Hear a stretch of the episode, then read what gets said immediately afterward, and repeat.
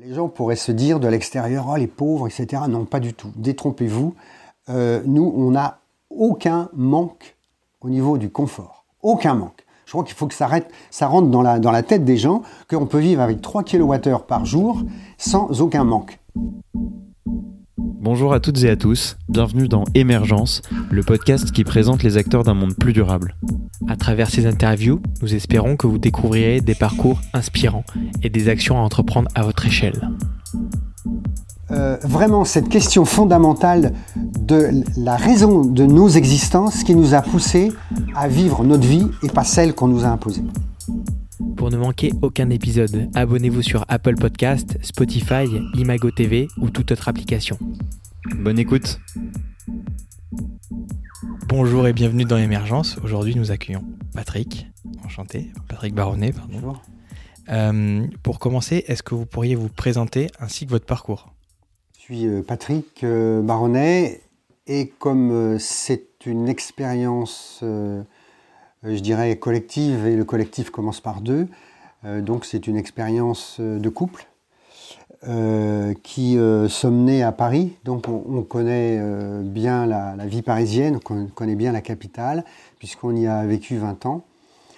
Et donc, euh, quand on, on est né, euh, il y a déjà un certain temps, euh, un petit peu après-guerre, dans les années 46-48, euh, on a eu la chance euh, de voir ce que pouvait être la vie à cette époque.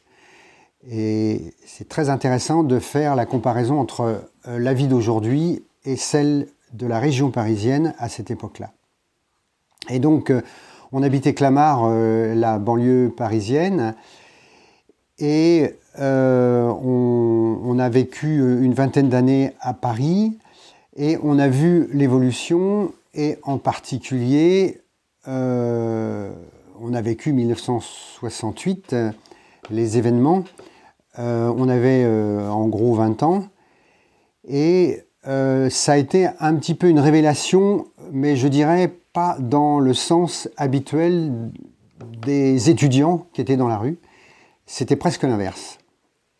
Et on, a vu en mai 68 euh, une mobilisation euh, sans précédent, euh, à la fois des étudiants et puis des ouvriers qui ont suivi le mouvement, etc.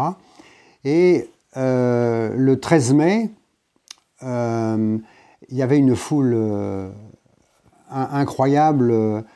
et moi, je suis monté sur un lampadaire pour voir tout ça.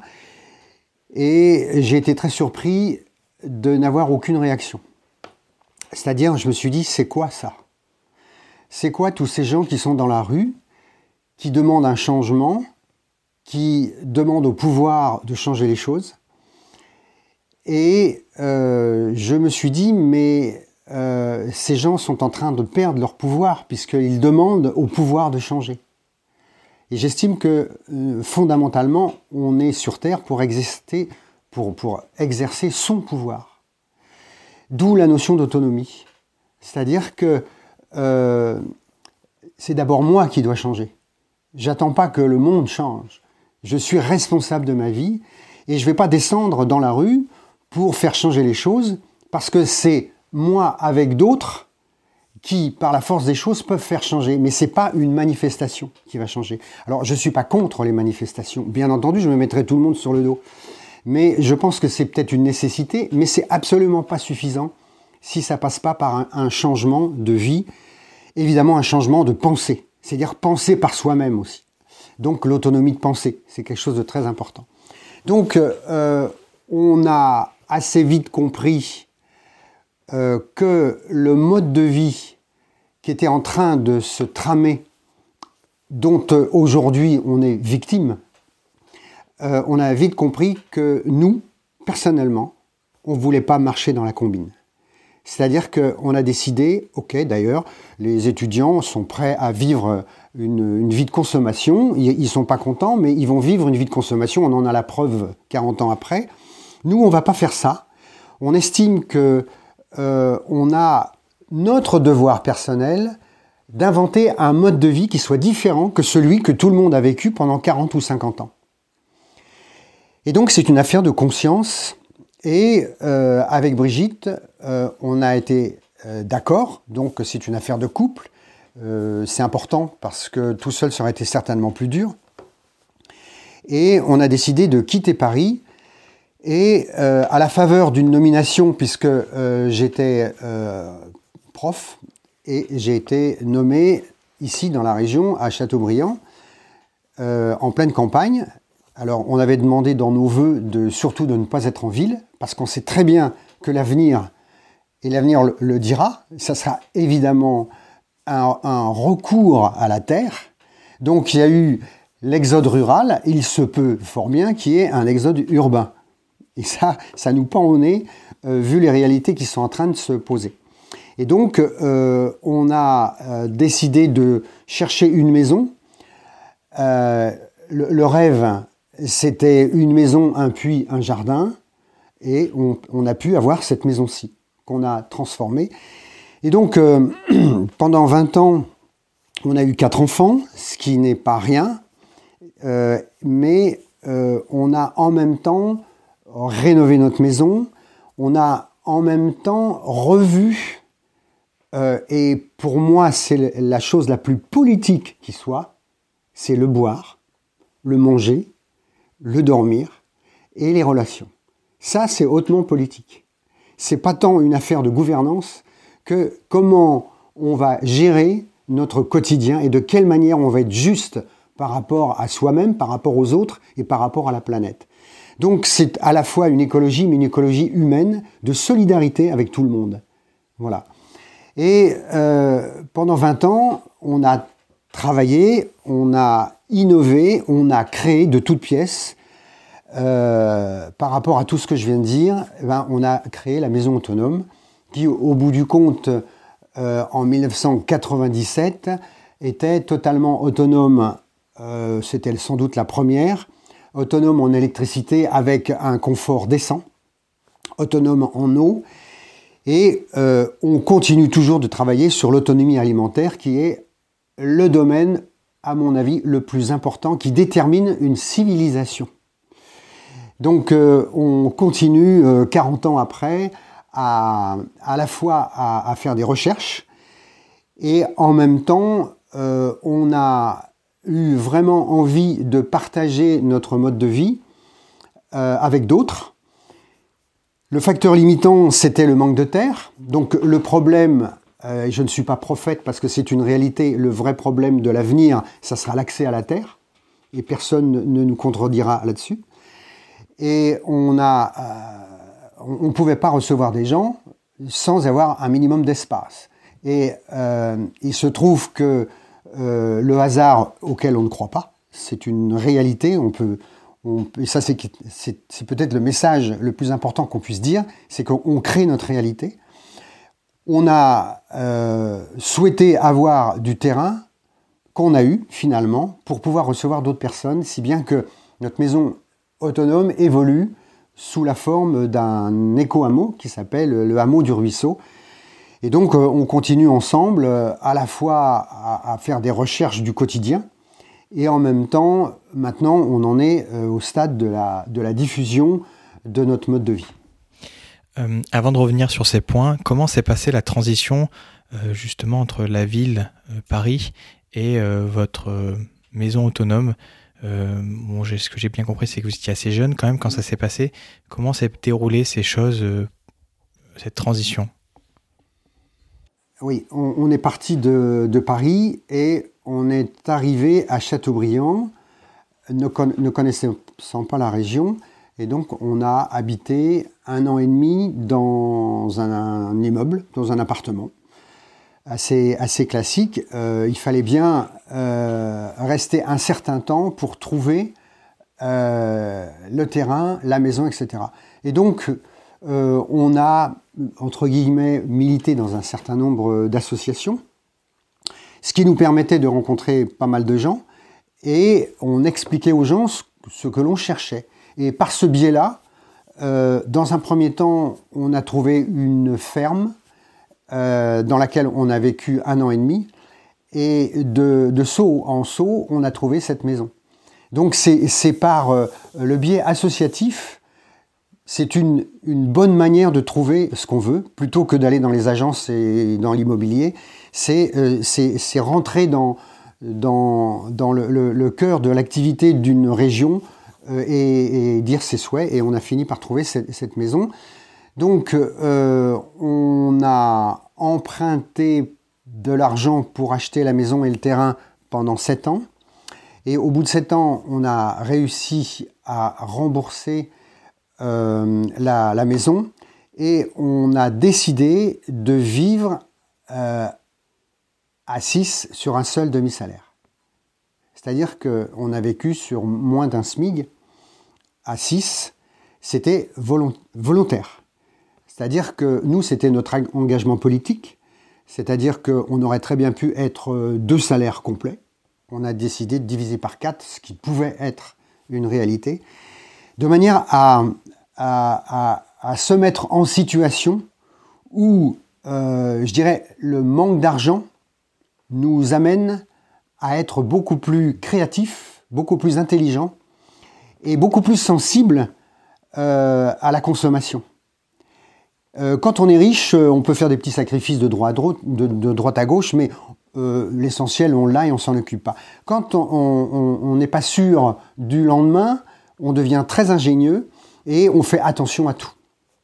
Et donc, euh, euh, on a vécu avec nos quatre enfants qui, je l'espère, n'ont pas trop souffert, visiblement non. Euh, et c'est ce qui nous a amené à travailler sur tous les points que, j'ai nommés, le boire, manger, dormir, etc. Parfaite transition. Maintenant, on va aborder ces, ces points-là sur le fonctionnement de la maison autonome. Aujourd'hui, vous êtes autonome en énergie, en eau, aussi en, de manière alimentaire. Euh, on va reprendre un peu ces points. Sur le premier, sur l'énergie, comment fonctionne votre maison aujourd'hui et quelle est votre facture d'électricité? Donc, euh, quand on est arrivé euh, dans cette maison-là, l'électricité était présente et on a vécu quand même un certain nombre d'années avec le réseau électrique et petit à petit, on a diminué nos consommations. Et donc on a pris les moyens avec nos, enfants qui étaient dans, l'expérience. Et euh, toutes les semaines, on, se retrouvait devant le compteur électrique et euh, un de nos enfants notait euh, le chiffre qu'il y avait sur le compteur. Une semaine après, on venait et on faisait la différence. Donc on avait la consommation pendant une semaine. On a fait ça pendant deux ans. Donc pour les personnes qui voudraient être autonomes d'une manière authentique, ça n'est pas de la rigolade. Je, veux dire qu'il faut mesurer sa consommation. Parce que c'est pas la peine de parler de produire de l'énergie si vous consommez et qu'il vous faudrait 5 éoliennes et 100 mètres carrés de photopile, ce qui est une absurdité. Donc on, est bien d'accord que euh, une, autonomie, euh, c'est consommer le moins possible, mais sans pour autant en souffrir. Donc il s'agit aussi d'être heureux et d'être bien avec ça, et aligner la production électrique à sa consommation. Donc si vous consommez comme, un, comme une bête, eh bien, il vous faudra 5 euh, éoliennes, ce qui n'a aucun sens parce que les éoliennes et les photopiles, elles aussi pour la production, consomment de l'énergie. Donc l'idée, c'est la sobriété, mais heureuse. Parce que si vous êtes malheureux, c'est pas la peine d'être sobre. Et, donc, euh, on s'est rendu compte qu'on consommait la famille euh, en gros 3 kWh par jour à 6.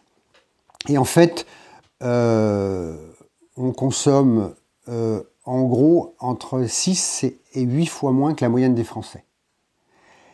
Et les gens pourraient se dire de l'extérieur, oh, les pauvres, etc. Non, pas du tout. Détrompez-vous. Euh, nous, on n'a aucun manque au niveau du confort. Aucun manque. Je crois qu'il faut que ça, rentre dans la, dans la tête des gens qu'on peut vivre avec 3 kWh par jour sans aucun manque. Voilà. Donc, euh, pendant deux ans, on a acheté 6 euh, mètres carrés de photopiles qui valaient 8 fois plus cher que celles que vous achetez, aujourd'hui. Donc c'était vraiment un engagement important parce que à l'époque, euh, les gens ne connaissaient pas les piles photovoltaïques Et euh, il y a eu un article dans le journal, euh, Monsieur Baronnet, Géo trouve tout, installe quelque chose qui transforme le soleil en électricité. Aujourd'hui, c'est hyper banal, mais à cette époque-là, on était des, fous furieux. Année Alors, c'était en 95-96. Et donc, j'ai installé aussi un système tournant, hein, avec un, moteur d'essuie-glace de voiture qui tournait les photopiles toujours en face du soleil. Et euh, pendant deux ans, on a constaté que 6 mètres carrés de photopiles euh, pouvaient suffire pendant, 5, euh, non, pendant 7 à 8 mois. Mais quand l'hiver arrive, les jours sont plus courts, le soleil est moins fréquent parce qu'il y a des nuages, et donc on était obligé, pour être autonome toute l'année, et pour se couper définitivement du réseau, d'avoir une éolienne.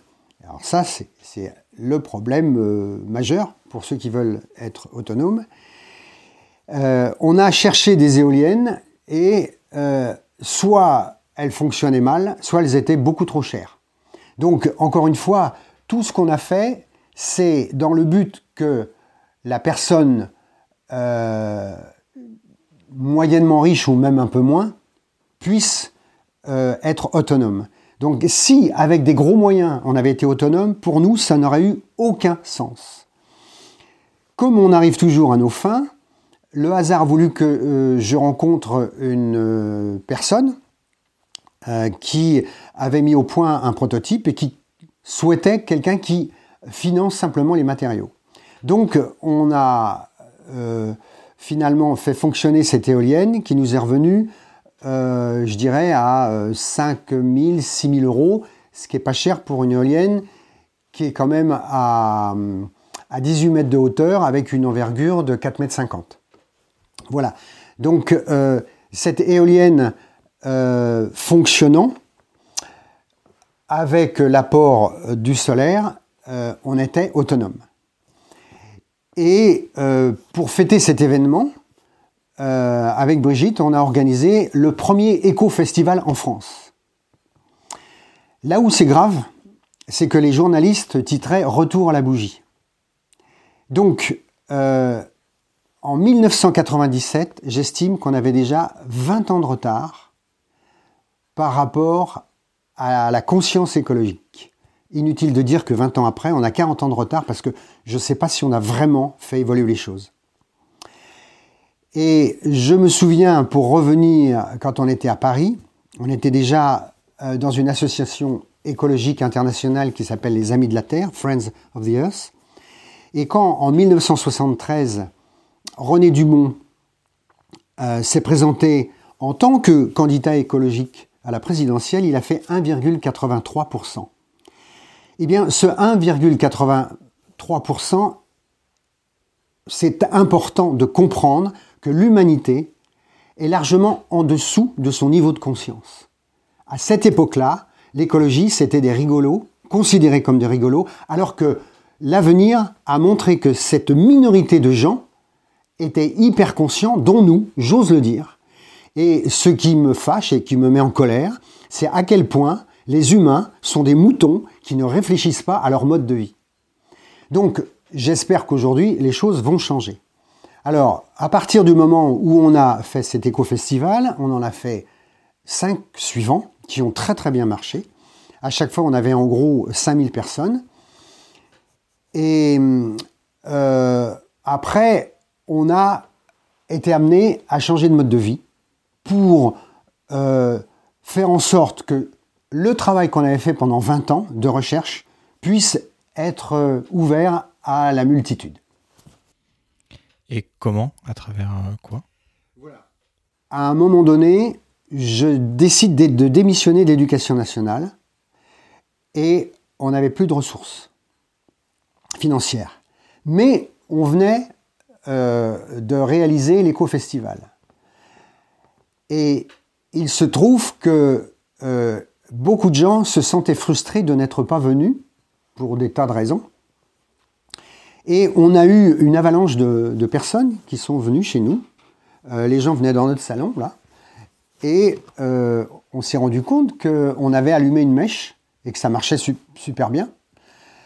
Et à partir de là, on a construit une salle pour recevoir les gens. Et depuis 20 ans, ça ne désemplit pas. Je dirais que c'est encore multiplié par 4 ou 5 par rapport à il y a 20 ans. C'est-à-dire que tous les 15 jours, on a beaucoup de gens qui viennent chez nous. Et donc, on s'est dit, ben, puisque j'ai démissionné de l'éducation nationale, euh, on va essayer de gagner un petit peu d'argent avec ça. Donc, on a fait des visites. Et les, visites de 4 heures se sont avérées euh, insuffisantes par rapport à la demande des gens. Donc, on a fait des journées complètes. Et puis après, on a fait des séminaires. Et ensuite, euh, j'ai écrit un livre euh, qui a été vendu à 20 000 exemplaires. Et donc, ça a été euh, une ressource financière. On a pu continuer à vivre toujours avec pas trop d'argent, mais, suffisamment. Et donc, on, a donc créé notre métier. Et donc, depuis 20 ans, on, on continue à faire ça. Voilà.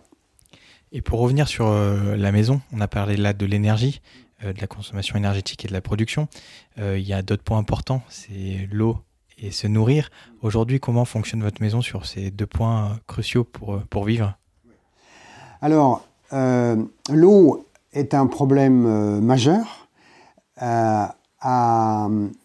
y a, il y a 20 ans ou 30 ans, on parlait que l'eau était un problème majeur, tout le monde s'en foutait. Aujourd'hui, tout le monde se rend compte que l'eau est polluée. Euh, donc on avait un, puits euh, et on, pompait l'eau par une pompe électrique euh, qui était évidemment alimentée par l'énergie solaire et éolienne. Et un jour, sur notre propriété, je regarde un tracteur qui arrive, et puis il déplie 20 mètres pour asperger de poison la terre. Sa terre. Ils ne s'en rendaient pas compte. Et les, agriculteurs de cette époque-là ne se rendaient pas compte de ce qu'ils étaient en train de faire.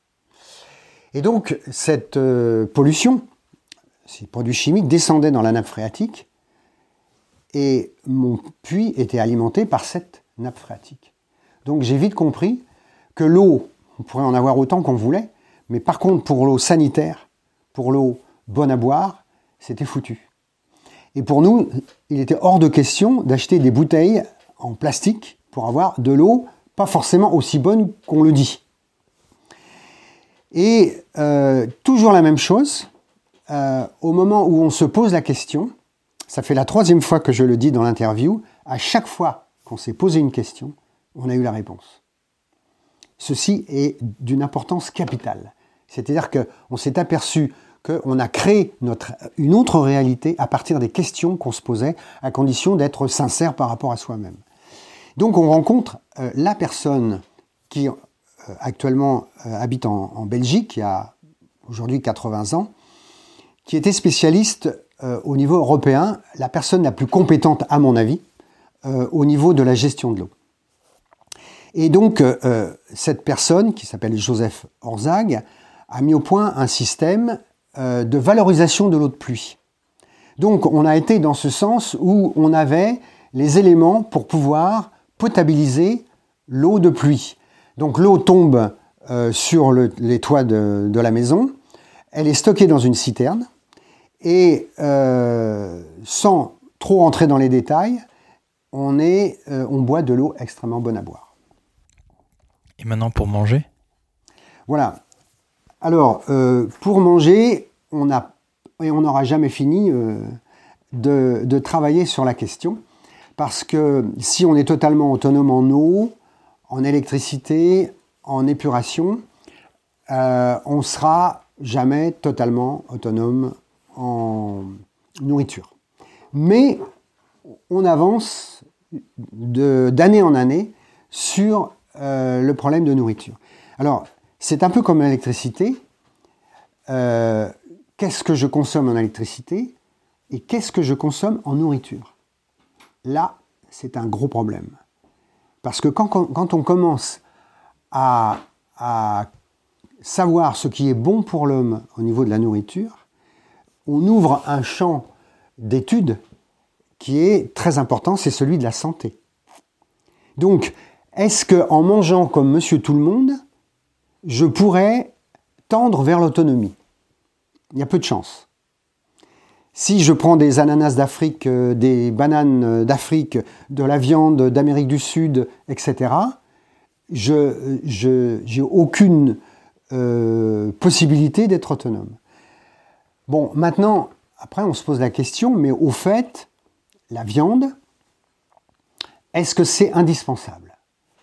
Alors, vous me voyez devant la caméra, euh, je mange une fois par mois par accident de la viande. Je suis donc globalement végétarien, mais je suis très ouvert. Hein. je mange très peu de viande et je suis dans une super santé vu mon âge. Donc que les choses soient claires.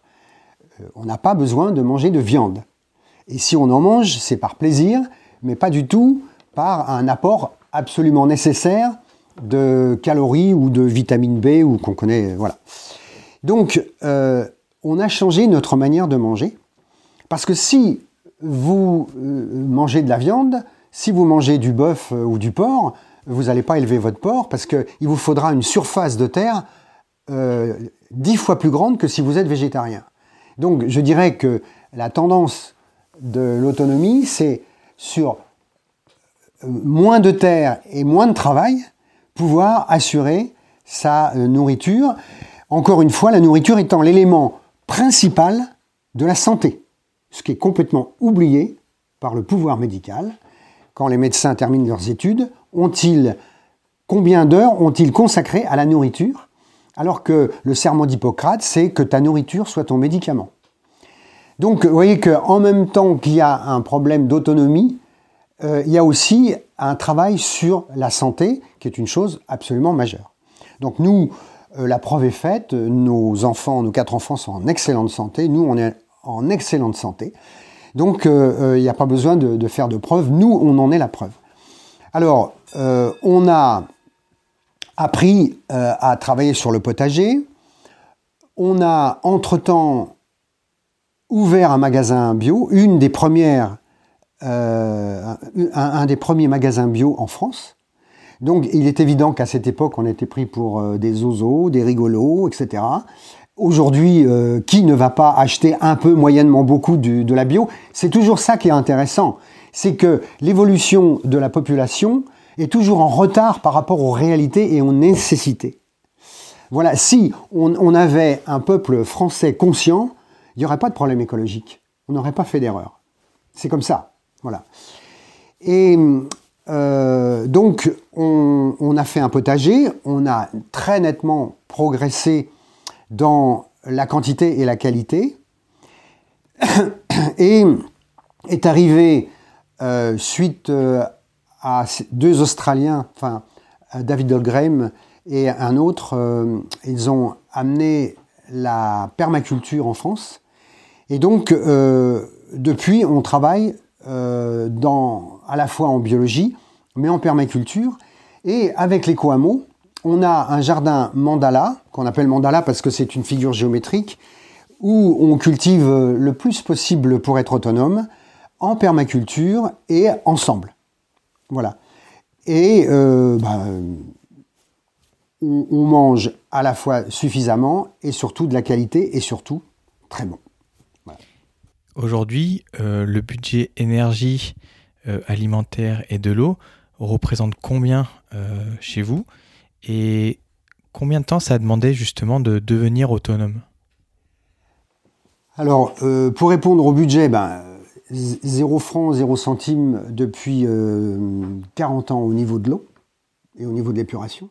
Donc imaginez, faites le total des factures que je n'ai pas eues, ça représente un sacré budget. Depuis 23 euh, ans, on est complètement autonome en électricité. Donc il y a eu un investissement de départ, mais qui depuis longtemps est amorti. La nourriture, c'est un peu, mais beaucoup moins que la moyenne des gens, parce qu'on va quand même à la COP Bio qu'on a créée, puisque j'étais 7 ans gérant bénévole de la COP, mais maintenant j'y suis plus, je, suis passé à autre chose. Donc euh, euh, en tout, si ça représente 400 euh, ou 500 euros, là, euh, ouais, c'est un maximum. Par mois Par mois. on reçoit beaucoup de gens, disons c'est comme si on avait quatre enfants, parce qu'on reçoit énormément de, gens. Voilà, on, peut vivre de ça. Combien de temps a pris cette transition pour devenir autonome? Alors, cette transition, personnellement, elle a duré certainement plus longtemps que ceux qui souhaiteront devenir autonomes. Parce qu'on a essuyé les plâtres. Déjà, il y avait le facteur psychologique, mais euh, rien n'était fait dans, ce domaine-là. Donc, euh, euh, je dirais que ça, nous a pris en gros 7-8 ans. Hein. il nous a fallu une dizaine d'années aussi pour terminer de construire la, maison pour quatre enfants. Donc, quand on est un couple, c'est beaucoup moins. Et il a fallu qu'on invente la, en électricité, par exemple, qu'on recherche à la fois les moyens de production, mais euh, aussi le stockage, aussi la transformation d'un courant qui est continu en courant alternatif. Donc il a fallu que je me penche sur tous ces problèmes-là. Aujourd'hui, quelqu'un qui voudrait s'installer autonome, euh, on va sur Internet, et puis euh, il y a pratiquement tout. On peut même acheter un, kit autonome. Alors, la, question, c'est que euh, c'est beaucoup plus passionnant de chercher et de trouver, parce qu'on comprend au fond les choses et qu'en plus on sait tout réparer, ce qui est très important pour l'autonomie. Alors que si vous prenez un kit, j'ai envie d'être autonome, c'est super, euh, ça va vous coûter certainement beaucoup plus cher, donc l'amortissement sera plus long, et vous serez obligé d'aller chercher un spécialiste qui sera pas forcément, et je le dis, compétent pour résoudre tous les problèmes de ce kit que vous aurez acheté, éolienne, photopile, batterie, etc. Donc, euh, c'est un investissement en temps et en réflexion. Il faut bien comprendre ce qui se passe. Et en même temps, comprendre que si vous avez un chauffe-eau électrique, eh bien, vous allez euh, manger pratiquement euh, toute la production. donc, il faut trouver une manière de chauffer l'eau autrement. Donc, un chauffe-eau solaire, j'ai inventé mon chauffe-eau solaire il y a 40 ans, qui marche toujours, euh, et un, chauffe-eau solaire qui chauffe l'eau à partir du soleil, 7 mois de l'année, vous, vous, diminuez énormément la consommation électrique. Et le reste du temps, ben, c'est euh, le chauffage au bois avec un bouilleur qui est autour du foyer et qui prend la chaleur du foyer pour l'emmener dans un ballon d'eau chaude. Donc euh, c'est un exemple. Hein mais il y a plein d'autres. Si vous chauffez euh, au niveau électrique, si vous avez un four électrique, c'est pas la peine. Vous pourrez pas être autonome. Donc il y a des tas de choses à savoir, mais il y a des. Des, substituts. C'est-à-dire qu'on va remplacer l'énergie électrique par une énergie plus économique avec laquelle on peut être autonome. Voilà. Donc euh, tout, ça, ça, prend du temps. Maintenant, je pense qu'il y aurait moins de temps, mais je ne sais pas si c'est le temps qui, est aussi important que ça. Euh, il y a aussi la décision, euh, je veux dire, de la famille. Si vous commencez à vouloir être autonome et que ça marche plus dans le ménage, euh, que, vos enfants n'aient pas compris votre démarche et que vous disent papa je commence à en avoir ras-le-bol de ton autonomie, ça fait partie du jeu. C'est-à-dire que là, il y a le facteur humain que je dis souvent dans les vidéos, le PFH, hein, facteur humain, c'est lui le pire. c'est c'est pas le problème économique, c'est pas le problème technique, c'est souvent le problème humain qui fait foirer euh, un, projet comme le nôtre. Voilà. Donc euh, aujourd'hui, il y a de plus en plus de personnes qui sont autonomes. Je vous rassure, il y en a pas beaucoup pour l'instant. Euh, ça risque de, et, c'est important aussi que les projets autonomes euh, soit conçu par les gens et non pas par une société, par euh, une entreprise. Que les entreprises fassent des choses plus performantes, notamment dans, le domaine de l'éolien, ce que je ne crois pas d'ailleurs parce que je vais y revenir, je, je, pense qu'il y a aussi le côté passionnant, qui n'est pas uniquement une consommation d'autonomie, mais fabriquer son autonomie, c'est beaucoup plus passionnant que d'acheter son autonomie. Et je pense que vous comprenez très bien ce que je veux dire. Alors, je reviens sur le domaine éolien. C'est là où, euh, avec l'autonomie, il y a une autre société, une autre économie qui est en marche. Et je pense que l'exemple de l'éolienne est, très éloquent. et fait réfléchir les gens, c'est-à-dire que notre éolienne, elle est fabriquée ici. Donc c'est la deuxième éolienne. La première, elle a fait 20 ans, ce qui est déjà beaucoup pour un objet technique. Est-ce qu'une voiture dure 20 ans? Oui, la mienne a duré 20 ans, mais, c'est très rare.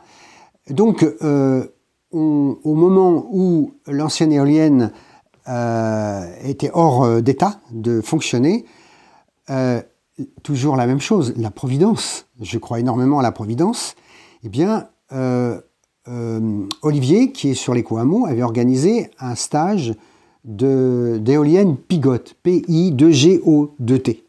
C'est une éolienne magnifique, d'une simplicité extraordinaire. L'éolienne elle-même coûte 750 euros. Alors après, évidemment, il y a tout le reste. Hein. C'est pas que 700. Mais l'éolienne, l'objet qui fournit euh, l'énergie, c'est 750 euros qui est fabriqué ici. Donc, on sait comment marche notre éolienne parce qu'on l'a fabriquée. Les éoliennes sont en bois vous commencez avec un madrier de Douglas, et puis vous commencez à faire des traits de scie, puis après avec un ciseau à bois, puis après avec une plane, et puis après vous terminez à la, à à la, poncée, à l'émery, etc. La, génératrice, on la fabrique nous-mêmes avec du, fil de cuivre. On fait des bobines euh, qu'on met dans de la résine. Les bobines tournent devant des aimants parce que le vent fait tourner l'ensemble et ça donne de l'électricité. Donc, euh, je veux dire que peut-être la nouvelle économie sera celle qui sera citoyenne, avec des choses simples, qui finalement sont plus délicates à inventer que ce qui existe dans l'industrie. Euh, faire en sorte qu'un objet technique puisse être fabriqué par monsieur tout le monde, c'est un tour de force, c'est du génie. Et je pense que merci à monsieur Pigot qui a mis en open source toutes ses connaissances et il vend pour 15 ou 20 euros un bouquin de 100 pages où vous pouvez, si vous êtes quand même un bon bricoleur, vous pouvez vous la fabriquer vous-même. Donc ça aussi, euh, on participe à une nouvelle manière de concevoir le progrès technique. Pas uniquement acheter, mais le fabriquer, pour pas cher. Vous avez parlé d'un sujet tout à l'heure, mais on n'a pas creusé encore, c'est l'éco-hameau. À côté de votre maison autonome, vous n'êtes pas seul. Euh, est-ce que vous pouvez nous en dire un peu plus euh, sur euh, cet éco-hameau Alors, l'éco-hameau, c'était quand même un, souhait, puisque il, y a, 40 ans, avec Brigitte, on a bien compris qu'il fallait d'abord asseoir notre concept d'autonomie sur une famille. Vaut mieux, plutôt que d'embrasser large et se casser la gueule, il valait mieux faire une expérience restreinte sur un lieu restreint avec des personnes restreintes. Mais notre euh, projet a toujours été de montrer que c'était possible à plus grande échelle. Et donc, à un moment donné, quand euh, tout tournait bien, on s'est dit, ben voilà, nous, on aimerait bien aller plus loin et accueillir d'autres personnes pour bien montrer que l'autonomie peut être, peut faire société au-delà d'une famille. Et donc, comme je l'ai dit tout à l'heure, le facteur limitant, c'était le terrain. Par miracle, on a eu les terrains qui étaient totalement improbables à avoir pendant 20 ans. On a eu, encore une fois, je, suis un peu redondant, mais c'est encore un hasard qui n'existe pas, puisqu'on l'a provoqué, j'en suis certain. Et donc, ayant ce terrain, eh bien, euh, euh, il fallait euh, trouver des personnes. Donc, c'est sûr que c'est pas n'importe qui qui peut vivre ce qu'on vit. et donc, par, par, une suite de comment dire, une suite d'observations, de, réflexions, etc., avec les personnes qui étaient là, euh, on s'est rendu compte qu'il euh, y en a pas mal qui n'étaient pas du tout aptes à vivre ici, et puis d'autres qui étaient capables de, le vivre. Et donc, euh, on, est ici avec cinq, personnes sur l'éco-hameau, et il n'y a, pas deux éco-hameaux qui se ressemblent. Le, le nôtre, c'est qu'on a préféré les personnes qui arrivent achètent une partie du terrain. C'est-à-dire qu'on a acheté l'ensemble du terrain et on a revendu une partie du terrain pour qu'il soit chez eux. C'est important, c'est-à-dire que dans les hameaux on estime que la propriété privée est quelque chose de très important. Et qu'il y a euh, une sphère euh, collective qui est assez déterminée, si bien que quand on est fatigué de l'éco-hameau, ça peut arriver, on peut se retirer chez soi et être tranquille. Mais on a un certain nombre de projets communs, comme euh, le jardin mandala, comme l'entretien du terrain. Il y a un ruisseau qui passe, il y a des haies, il y a euh, des, on a fait des plantations communes, ce qui est très, on a, on a planté quand même plus de 300, 300 arbres. Euh, tout ça, ça se fait pas. Donc, ça se fait pas tout seul. On reçoit des woofers, Work Organic Farm, c'est-à-dire des, des, jeunes souvent qui ont envie de venir. On leur donne euh, le gîte et le couvert et nous aident à, à, faire du travail. Donc, il y a, y a, c'est une véritable entreprise, je veux dire, pour aggrader le contraire de dégrader, c'est-à-dire pour valoriser le terrain. On a, on a besoin d'être plusieurs et on a besoin aussi de pouvoir accueillir d'autres personnes qui demandent aussi du temps. Et ensuite, eh bien, on a tout le côté pédagogique avec les visites, les journées, les stages euh, techniques et les stages et les séminaires euh, d'été qui sont archi pleins d'ailleurs.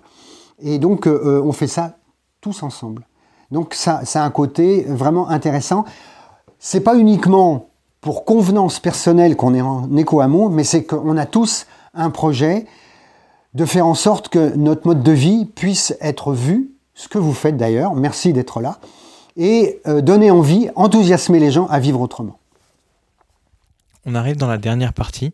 Euh, ça va être des questions très courtes sur des choses qui vous inspirent. Euh, Aujourd'hui, euh, quel livre ou ressources conseillerez-vous? Alors, euh, merci pour cette question parce que je pense que la lecture est quelque chose d'important. Alors avant, c'était la lecture euh, sur papier. Je pense que le livre perdurera toujours. Et donc j'ai écrit euh, deux livres. Le premier, le premier livre que j'ai écrit, c'est euh, De la maison autonome à l'économie solidaire.